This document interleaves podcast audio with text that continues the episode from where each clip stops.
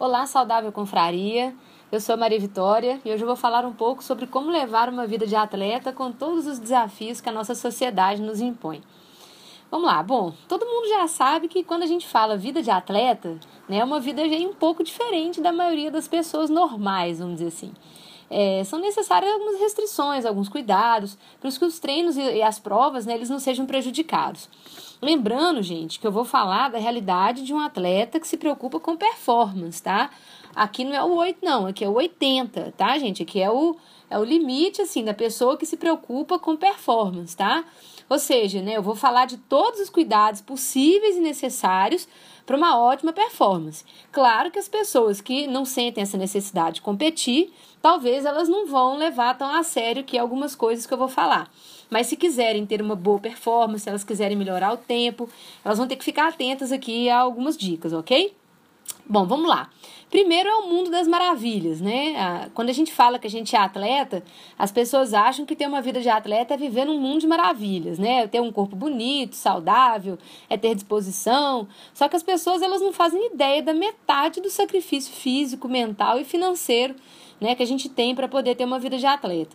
Muitas vezes as pessoas acham que porque somos atletas, ou não podemos comer de nada ou podemos comer de tudo né? Que a gente pode, por exemplo, fazer mais esforço do que todo mundo, porque a gente é atleta, né? Ah, porque você é atleta, então você pode carregar peso, você pode ir a pé, você pode empurrar o carro no morro, né? E pelo contrário, o atleta ele precisa se preservar ao máximo, principalmente os que têm treinos muito intensos, né? Todo e qualquer descanso é necessário, gente. Qualquer minuto, segundo de descanso, qualquer possibilidade de descanso, ela é muito necessária. Principalmente se o atleta trabalha durante o dia. Diferente dos sedentários, para o atleta, né, quem é atleta, quanto mais parado e quieto for o tipo de trabalho que ele executa, melhor. Né? Por exemplo, tem um atleta de elite que treina com o meu treinador, que ele já conseguiu melhorar muito nas provas. Só que ele tem um fator determinante que não deixa ele melhorar mais. O que, que é? Ele trabalha no SEASA, carregando caixa. Né? O expediente dele começa 4 horas da manhã. É um trabalho muito pesado. Ou seja, compromete o descanso e a recuperação dos treinos dele. Né? Talvez se ele tivesse um trabalho administrativo, que ele pudesse ficar sentado num horário diferente, talvez ele pudesse ter uma performance melhor. Ou seja, o trabalho também é um fator limitante. Né? E para quem é atleta, quanto mais parado for o trabalho, melhor, porque a gente consegue recuperar mais. Mas quais fatores aí da nossa vida social que a gente consegue interferir para que eles não atrapalhem os nossos treinos, né? O primeiro aí é bebida alcoólica, né, gente? Evitar o máximo. Engana-se quem acha que bebida alcoólica faz bem antes ou depois das corridas, né? Ela só faz mal, gente. Bebida alcoólica só faz mal. Ela desidrata e além daquele todos os fatores que a gente já está cansado de saber a respeito aí dos efeitos do álcool. Né? Os atletas de elite geralmente não bebem, nem socialmente. Atleta de elite, todos que eu conheço, geralmente eles não bebem, nem socialmente. Pessoal evita mesmo, porque bebida alcoólica não faz bem nenhum, ok? Outra coisa aí da nossa vida social, né, que é muito muito até engraçado é a questão do namoro, né? Antes dos treinos mais pesados, antes das competições, não é indicado ter uma noite de amor, gente. É, tem que contar isso, mas não é indicado. Por quê? Porque o desgaste físico é grande, né? Pode comprometer a performance sim no dia seguinte, né? Deixar o namoro aí para depois das competições, de preferência, né? Se você não desmaiar de tanto cansaço, né? Se você não desmaiar, você consegue namorar. Mas realmente é um fator limitante, sim. Eu, por exemplo, esse é um dos motivos que, mais, que eu mais tenho dificuldade, né, para namorar. Porque como que eu falo com um cara que eu não posso sair no sábado à noite, porque domingo eu tenho um longão, que eu tenho que acordar 4 horas da manhã no domingo para treinar, né? É meio complicado arrumar alguém que, que não corra, né? Ou que, né, porque se a pessoa correr fica mais fácil. Mas mesmo assim é, é bem complicado. Então, não sei se vocês leram aquele livro do Drauzio Varela, tem um momento que ele fala daquela corredora, eu esqueci o nome dela aqui agora, que foi medalhista no PAN, ela fala que era muito complicado namorar, porque ela chegava em casa morta, cheia de dores no corpo inteiro e não conseguia fazer nada. Ela chegava e desmaiava na cama. É mais ou menos o meu caso. Eu chego em casa desmaio na cama. Não consigo nem imaginar namorar. Eu acho que vai ser mais um problema para mim. E outra coisa, né, são as festas e os eventos sociais, né? Como que a gente se comporta nisso? Eu, por exemplo, eu evito ao máximo. Eu só vou em festa, em evento social, naqueles que não tem jeito mesmo de faltar, aqueles que eu tenho que ir. Né? E mesmo assim eu dou um jeito de sair mais cedo, converso com o meu treinador para ele dar uma mexida no treino do dia seguinte, né, para ele não colocar aí um treino mais forte, um longão. Eu sempre faço um lanche antes de ir pro evento, né, que a maioria dos eventos é comida fat mesmo, não tem jeito. Eu não bebo bebida alcoólica, graças a Deus, desde nova eu nunca gostei, né? Já, mesmo, mesmo quando eu era adolescente, mesmo quando eu era gordinha, eu nunca bebi. Detesto bebida alcoólica, então isso aí já é um ponto positivo, nunca tive problema com isso. Eu sempre evito doces e frituras, né? Quando eu vou numa festa que tem doce, às vezes eu como um ou outro, mas eu evito mesmo. Fritura também eu não consigo mais comer. E outra coisa também que eu evito muito é salto alto. Salto, sempre que eu uso salto, eu costumo usar uns saltos mais baixos. Mas se der para não usar, eu não uso, porque meu pé fica muito arrebentado no dia seguinte. Na volta da Pampulha do ano passado, eu tive muito problema, porque eu usei salto no, no dia anterior e no dia seguinte eu estava com muito problema. Então sempre eu evito saltos, né? E todo mundo sabe, as meninas aí, que o salto alto faz mal para coluna, viu, gente? Então evita, porque ele faz muito mal para coluna. Mesmo que você já esteja acostumado a usar, que você não sinta dor no dia seguinte, mas ao longo dos anos o salto alto ele faz mal para a coluna, sim. É, outra coisa é a prática de outros esportes, né? Outros esportes além da corrida, é que eu tô falando como corredora, tá, gente? Outros esportes além da corrida, eles não são indicados, principalmente para quem quer performance. A pessoa fala: "Ah, mas eu já li na revista que fazer natação, cross training, bicicleta, slackline, crossfit, rapel, surf, que isso tudo ajuda na corrida". Gente, falar com vocês, não, não ajuda não, tá, gente? Isso é verdade. Não ajuda. Pode te ajudar a emagrecer, pode te ajudar a ficar de bem com a vida, pode te ajudar a te livrar do estresse, de mais um monte de coisa. Mas ajudar na corrida não ajuda, não, tá? O que ajuda na corrida é correr.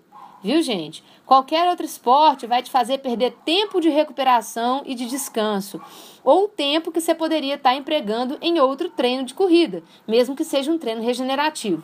Atletas de elite só fazem corrida. Nem de brincadeira é aconselhado fazer outros esportes, né? Como aquela peladinha do final de semana, né? Eu não passo nem perto mais de quadra e de bola, né? Tô fora. Eu era fominha de bola, nós jogava futebol, jogava handball, jogava basquete, jogava de tudo.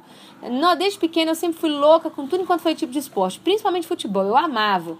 Mas depois que eu comecei a correr, eu parei totalmente, só na televisão. Esse final de semana, por exemplo, meu sobrinho de 4 anos aí me pediu para jogar futebol com ele na garagem aqui de casa. Cortou meu coração, mas filho, sem chance. No dia seguinte eu tinha um treino de 26 quilômetros, né? E não podia dar nada errado, né? Eu não vou comprometer meu longão de 26 quilômetros porque eu fui jogar bola com meu sobrinho, né? Sem chance. Então eu fiquei o dia inteiro mais quieta possível né? E esse papo, ah, que outros esportes ajudam na corrida, gente, não ajuda não.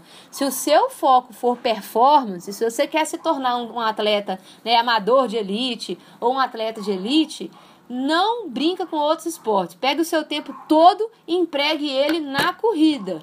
Né, faz aí um treino de dois períodos ou um treino de um período bem feito e aproveita o resto do dia para descansar porque fazer outros esportes vai acabar comprometendo a sua performance na corrida.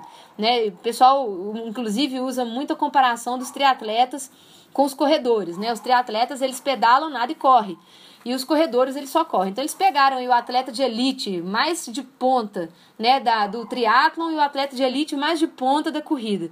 Você vê que o atleta de elite do triatlon ele jamais consegue ter o mesmo tempo na corrida que o atleta de ponta da corrida. Por quê? Porque ele não é um especialista em corrida, né? Ele tem que nadar e tem que pedalar além de correr.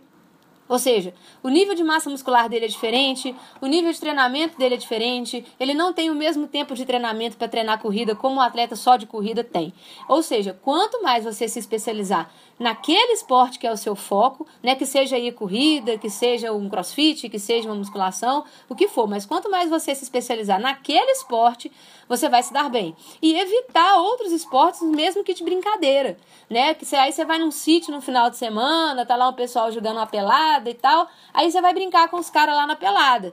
Aí você tá com uma maratona marcada, você tá com uma corrida marcada, aí você vai lá, tropeça, machuca o pé, torce o pé, e aí você já viu, né? Sem contar, se não acontecer nada, se você não tiver uma torção, se você não tiver uma lesão mais grave, no dia seguinte você vai estar todo quebrado, né? Se você tiver um treino aí é, um pouco mais complicado no dia seguinte, você não vai dar conta de fazer. Você pode perder aí talvez até uma semana de, de treino, né? Você vai ficar ali fazendo um treino regenerativo, mas que não era para ser aquilo.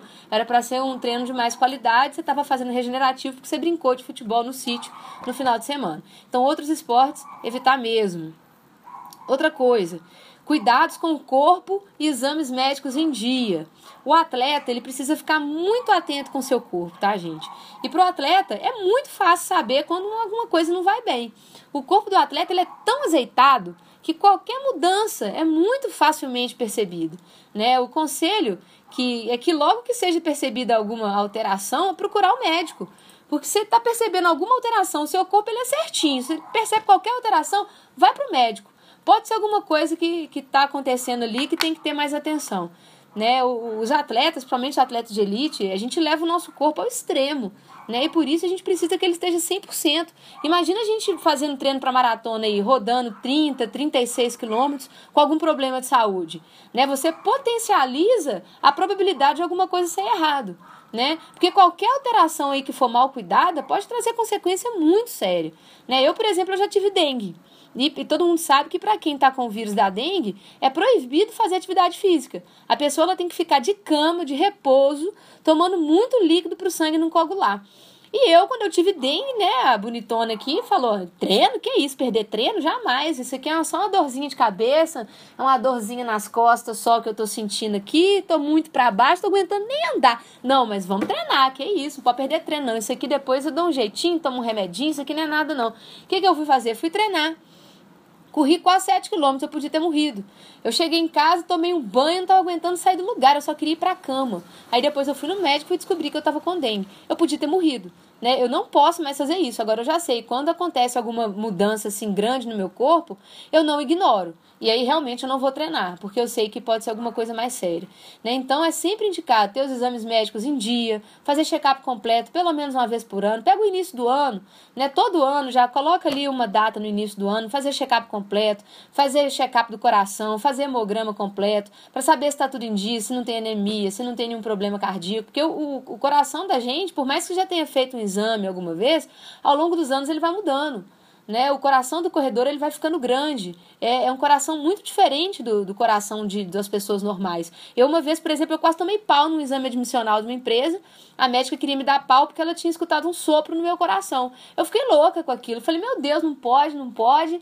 Aí ela, assim, ainda bem que ela não me deu pau no exame me passou, mas me mandou procurar um cardiologista. E quando eu fui no cardiologista mais experiente, ele me falou que isso é normal no coração dos atletas, porque o coração do atleta ele tem a capacidade tão grande de bombear o sangue que quando ele bombeia o sangue, ele faz esse sopro no retorno sanguíneo. Né? Então foi uma coisa que me assustou muito, mas para vocês terem uma ideia da diferença que é o corpo de um atleta para o corpo de uma pessoa normal. Então a, as alterações elas acontecem e elas podem acontecer para o mal também. Então por isso que é importante a gente sempre fazer um check-up anual. E outra coisa que a maioria das pessoas não sabem, né, mas que é uma, uma questão muito social que a gente vive e que eu preciso falar para vocês, é a questão da doação de sangue, né? A maioria das pessoas não sabem, mas atletas não doam sangue. É, gente, é chato ter que falar isso, né? Principalmente sabendo das necessidades dos bancos de sangue, que eles estão sempre precisando de doadores. Mas fazer uma vez, igual eu fiz para uma mãe de uma amiga minha que estava precisando, eu recrutei cinco pessoas para doar para a mãe dela porque eu não podia doar. Eu chorei, chorei que eu queria doar, fiquei com medo dela perder a mãe. Graças a Deus não deu nada, não. Mas eu chorei para ela, liguei para ela aos prantos, falando que eu queria muito ser doadora, mas que eu não podia. Porque se eu fizesse isso, eu ia perder aí uns seis meses de treinamento né? Porque atrapalha demais a performance. Aí a pessoa fala assim: ah, mas eu já ouvi falar que quando a gente doa sangue, em questão de poucos minutos, nosso corpo produz sangue novo. Claro, exato, você está totalmente correto. Isso acontece mesmo. Em questão de poucos minutos, nosso corpo já produziu sangue novo. Só que é justamente esse o problema. Né? O sangue novo ele possui hemácias novas. E a capacidade dessas hemácias novas de levar o oxigênio aos músculos, ela é muito inferior à capacidade daquelas hemácias antigas que estavam lá no seu sangue,